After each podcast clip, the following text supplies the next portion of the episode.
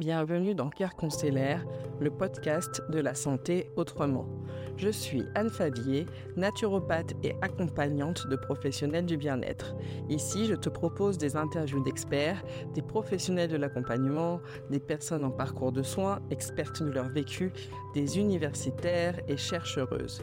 Mais aussi des épisodes solo, parce que qui m'en empêche? Donc aujourd'hui, c'est story time pour parler de mon été. En gros, et c'est pas pour te raconter mes vacances, mais pour illustrer la question du soin communautaire. Avec Selma Serdouk, mon acolyte de la pilule rouge, la pilule rouge, c'est un espace de formation autour de la décolonisation des pratiques d'accompagnement. Tu peux aller voir sur Instagram at rouge. On a sorti un épisode crossover de nos deux podcasts il n'y a pas longtemps. Le sien s'appelle Méli Méli, si tu veux checker qu'on a appelé Chères amies blanches. Dans cet épisode, on évoque la question du soin communautaire et j'ai reçu plein de messages bon pas plein mais plusieurs en tout cas, de personnes qui m'ont dit que ça leur avait fait du bien de mettre le doigt sur ce truc-là. Euh, bon, c'est peut-être un peu flou ce que je te raconte, euh, donc place à l'épisode, tu vas mieux comprendre, j'espère. Alors pour moi, le soin communautaire, euh, c'est un vaste sujet et c'est quelque chose que je trouve très intéressant. Euh, je ne vais pas partir dans des, grands, des grandes explications théoriques aujourd'hui. Euh, on est dans un story time, pas dans une masterclass. mais pour moi, ce qui définit le soin communautaire, c'est que déjà, on est dans une approche politique du care quand on parle de soins communautaires, contrairement à la notion de self-care qui est aujourd'hui assez ancrée dans une vision individualiste, capitaliste, colonialiste du bien-être. le soin communautaire, il y a cette dimension de collectif, cette dimension de société, cette dimension de prise en compte systémique. Euh, dans le soin communautaire, il y a aussi la notion de responsabilité collective du bien-être, euh, qui est assez chouette aussi parce que je trouve ça assez dur de nous faire croire que euh, on est entièrement responsable de son bien-être sur le plan individuel, alors que on est des êtres de relations, de collectifs sociaux et qu'on a des contraintes sociales et des systèmes d'oppression qui s'appliquent à nous dans le quotidien. Et c'est un, peu dur de dire, bah voilà, débrouille-toi avec ça, c'est ta responsabilité de guérir. Alors que c'est pas possible en fait. Euh, il peut pas y avoir de guérison individuelle s'il n'y a pas de guérison collective. Et il peut pas y avoir de guérison collective s'il n'y a pas de guérison individuelle. Euh, et j'avais envie d'illustrer ça par euh, des choses que j'ai vécues cet été, un peu avant et peut-être un peu après. Euh, parce que aussi, quand on dit soins communautaires, donc pour moi, ce qui est assez important, c'est qu'il y a cette notion de se retrouver entre pairs le fait d'être entre personnes minorisées sur un même espace de minorisation, ça crée déjà quelque chose de très puissant. Je ne sais pas si tu l'as expérimenté de ton côté, mais pour moi, c'est hyper fort. et je voulais illustrer le fait qu'il n'y a pas besoin que ça soit forcément un espace thérapeutique. Les espaces en non-mixité sont vraiment importants pour pouvoir s'exprimer, mais aussi pour pouvoir se déployer, je pense, sur le plan identitaire, sur le plan de, des espaces de développement personnel et de guérison. mais ça n'a pas forcément besoin d'être estampillé thérapeutique pour avoir finalement une charge et une portée thérapeutique. Donc j'avais envie de parler de ça parce que je trouve que c'est un outil très puissant parce qu'on peut se sentir seul. Et souvent, ce qui crée la difficulté sur le plan émotionnel, c'est qu'on se sent seul. On a l'impression qu'on est seul à vivre les choses. On a l'impression qu'on doit être seul à affronter les choses, etc. Alors que souvent, le moment où on se rend compte qu'on n'est pas seul à vivre ces choses-là et que bah, il y a d'autres personnes qui vivent exactement les mêmes choses que nous, qui sont dans les mêmes galères, qui ont les mêmes ressentis, les mêmes vécus, déjà, ça fait du bien, ça, en soi. et je pense que c'est bien d'avoir des outils très simples et de quand on se rend compte que c'est compliqué, de ne pas être coincé avec l'idée qu'il faudrait forcément faire une thérapie ou engager des démarches qui nous sont qui nous sont souvent proposées de manière individuelle, là où dans de nombreux cas, on a besoin de collectif. Alors on peut faire de l'accompagnement individuel avec une, approche systémique et collective, et je pense que c'est indispensable. mais parfois on a besoin aussi de, de groupe, tout simplement. et je pense que c'est très accessible. et je vais donner quelques exemples. Moi, ce qui m'a fait beaucoup de bien cet été, par exemple, c'est d'aller à un festival lesbien, queer et féministe qui s'appelle le Let's Art Festival. et j'avais déjà très envie d'y aller quand j'ai découvert l'existence de ce festival en tant que bébé queer. et puis, vraiment, l'expérience a confirmé l'intuition. C'est-à-dire que du coup, le fait de se retrouver dans un espace où il y avait principalement des lesbiennes, ça crée quelque chose. J'ai pas forcément eu énormément d'interactions parce que j'y suis allée avec mon amoureux, avec ma meilleure amie, et puis on a rejoint une amie aussi sur place. Donc finalement, j'ai pas trop interagi avec d'autres personnes queer que je connaissais pas, si ce n'est les super personnes de la marketplace pour acheter bien trop d'illustrations et, et, et d'art lesbien.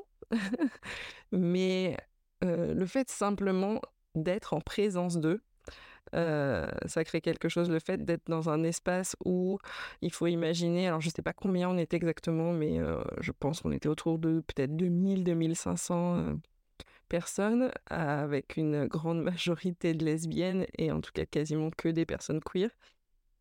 Ça crée un espace de respiration parce que bah, en fait, on se détend.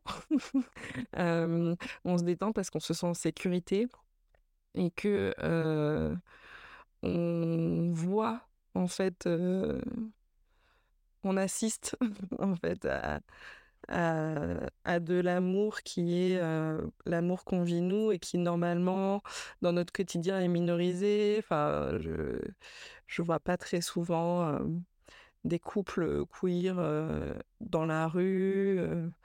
C'est pas forcément visible en fait. Et là, de voir beaucoup de couples, beaucoup d'amour lesbien et en toute détente parce que tout le monde sait que ça va pas poser de problème et que on prend aucun risque, c'est hyper puissant, hyper guérisseur, je trouve le fait aussi de partager une culture commune. donc il y avait dans ce festival une grosse programmation avec des... il y avait une lecture de textes saphiques qui était incroyable, proposée par les Sappho. Si vous ne connaissez pas, je vous invite à aller suivre leur compte Instagram, qui ont fait un livre magnifique sur le sujet il y avait aussi du stand-up. Moi, j'ai adoré. Ça m'a fait du bien de rire, en fait, et de rire queer. parce que c'est vrai que c'est compliqué, le monde de l'humour. Moi, j'aime beaucoup tout ce qui est stand-up. Mais j'en ai un petit peu marre que ça soit toujours des mecs, que ça soit toujours des personnes hétéros et qu'on ait toujours un petit peu les mêmes représentations, les mêmes blagues, etc. Et là, le fait d'avoir un line-up super, avec notamment bah, Tani, et ça, ça m'a fait du bien aussi parce que Tani, c'est une personne racisée, et du coup, il y avait une couche de plus de, de vécu commun par-dessus tout le reste. Mao, qui était aussi très drôle, enfin, vraiment, c'était vraiment très, très, très, très chouette. Il y avait aussi Natacha Prudent qui, qui est aussi une meuf racisée, et tout ça, ça, ça m'a fait grave du bien, et ça m'a fait du bien de rire vraiment du plus profond de moi. c'était assez incroyable. Puis voilà, tous ces moments aussi d'échange avec des autrices de littérature, avec des illustratrices, avec plein de personnes engagées aussi parce que je trouve qu'il y a cette dimension-là qui me heurte un petit peu depuis que j'ai rejoint la communauté lesbienne. Il y a plusieurs trucs. Je vais peut-être dériver de mon sujet, mais c'est pas grave.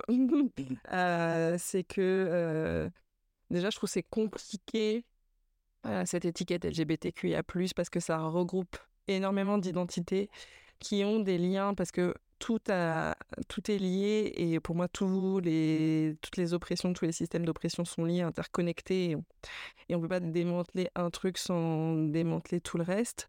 Mais à la fois, ces identités-là, elles sont très diverses et je trouve que euh, on a euh, la culture gay qui euh, prend énormément le pas sur le reste.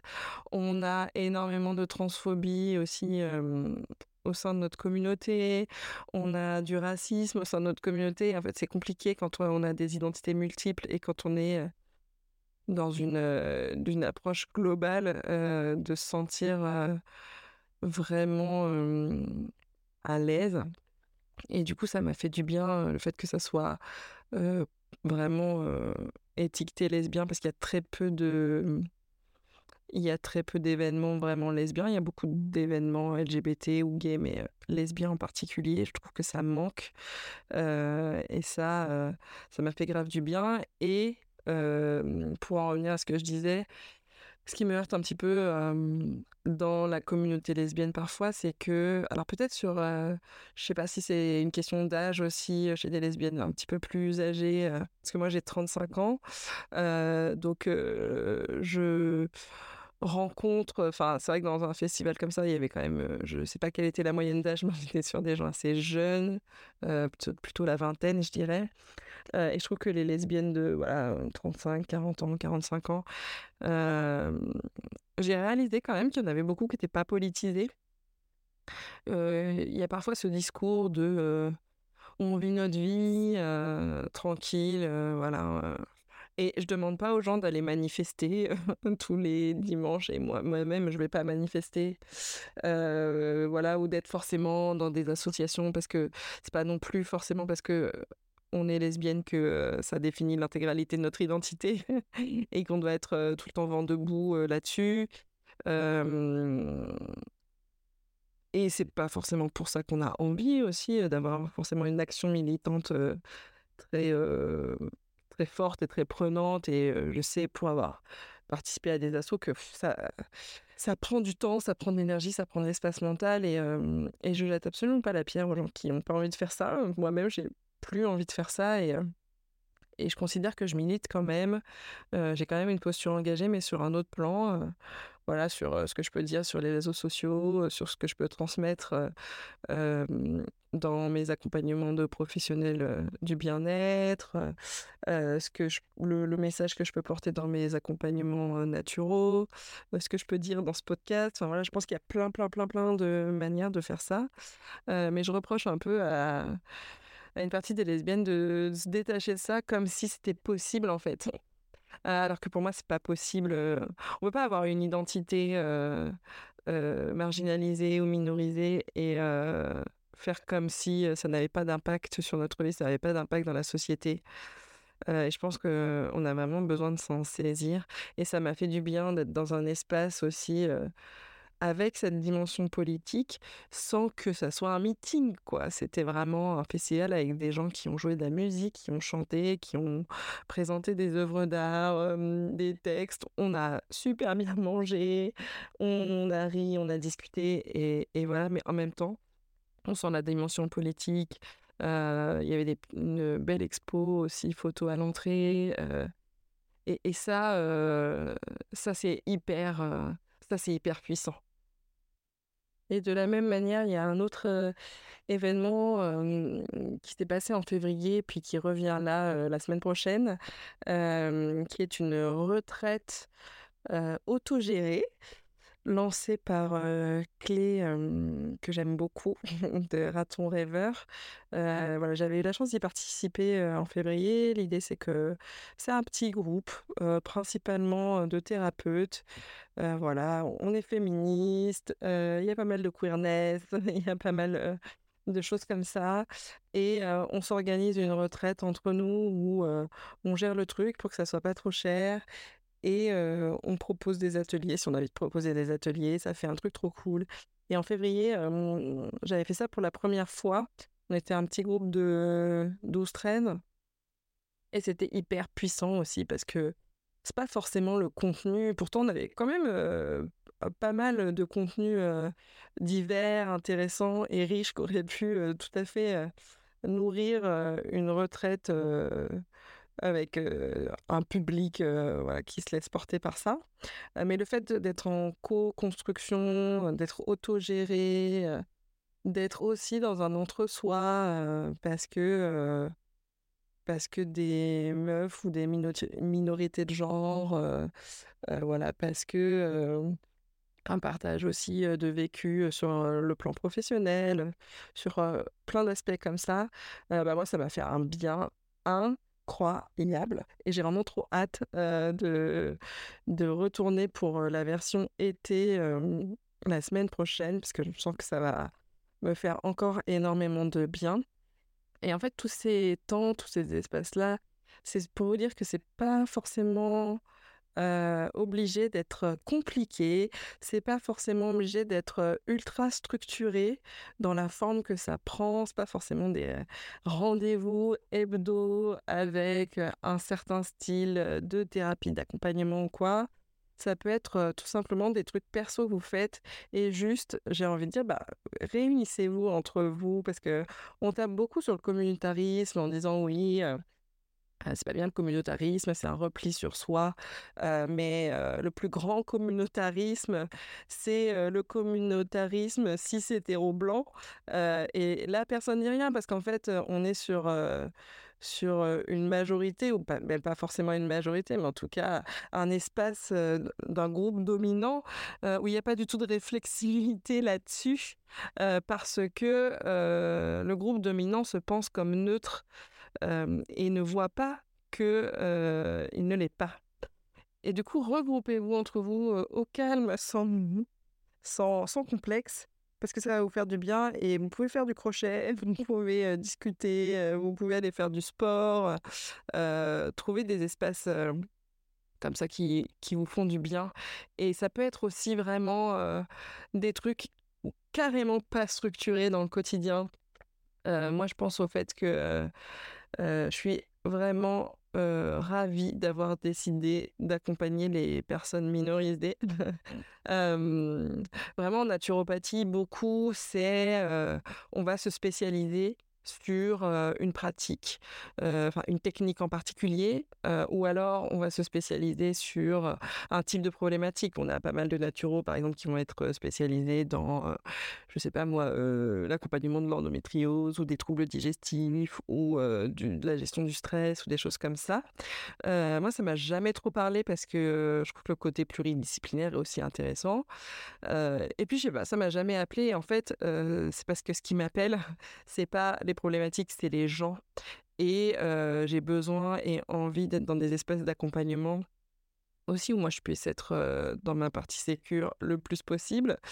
et du coup, j'ai envie d'accompagner des personnes minorisées. C'est ça mon domaine de spécialisation aujourd'hui.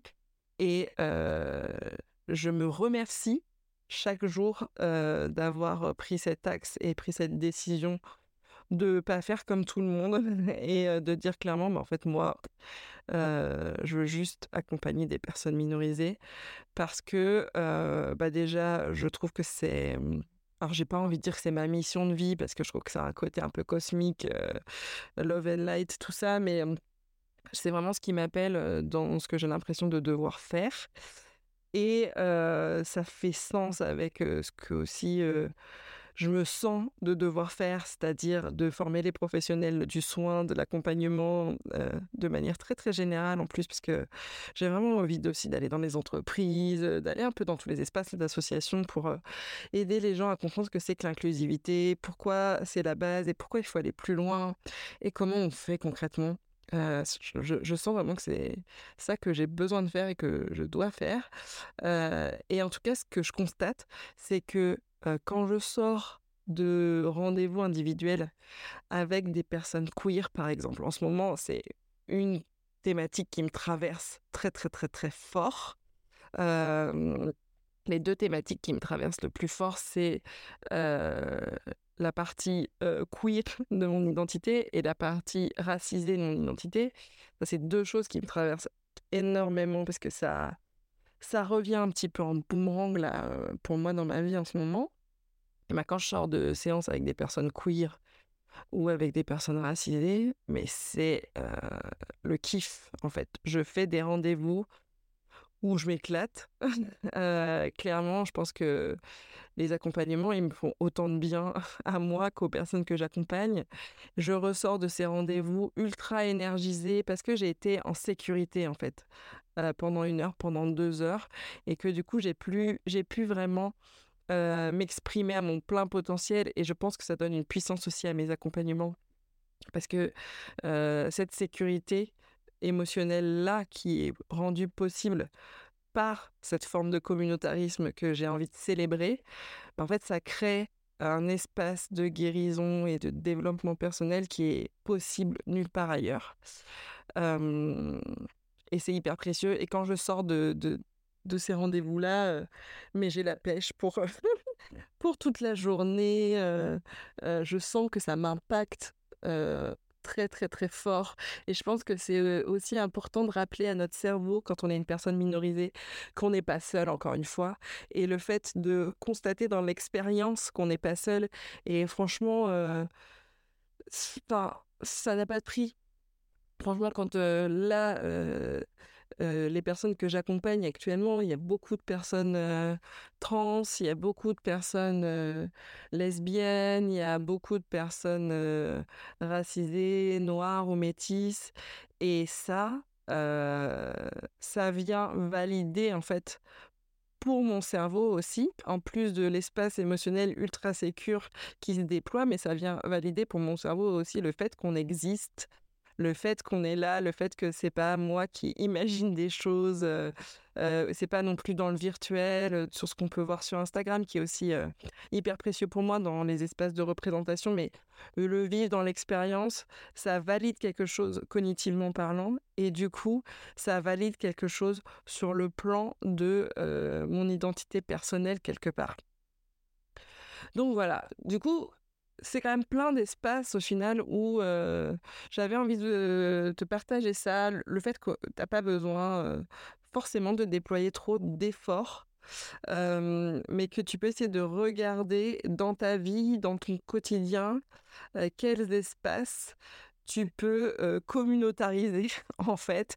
voilà, si tu fais du sport, si tu fais des activités de loisirs, si tu as un, job où tu as de la latitude pour sélectionner un petit peu tes interactions, si tu vises un petit peu le cercle amical et je, pense que des fois on a besoin aussi de faire du tri dans nos cercles amicaux qu'est-ce que, qu'est-ce que tu peux investir en fait pour avoir des espaces, non pas de repli sur soi, mais de développement de son identité spécifique, marginalisée, parce que c'est pas toi en fait, c'est la société qui marginalise des parts de ton identité et comment en fait reprendre le pouvoir là-dessus? Parce que c'est aussi une question de quand on dit que c'est politique parce que c'est aussi une question de de bascule de pouvoir et de reprendre un peu de la puissance. Comment tu peux investir des espaces très simples juste pour te reconstruire et pour te déployer vraiment? Voilà, je pense que je vais m'arrêter là. J'avais envie de faire un épisode un petit peu court et j'avais envie de revenir là-dessus parce que euh, bah, j'aime bien donner des clés, des outils, des choses faciles, pratiques. C'est un petit peu pour ça aussi que j'ai décidé d'être naturopathe pour donner euh, pour donner une petite caisse à outs applicable dans le, dans le quotidien et pas des trucs graves compliqués qui nous permettent jamais d'évoluer.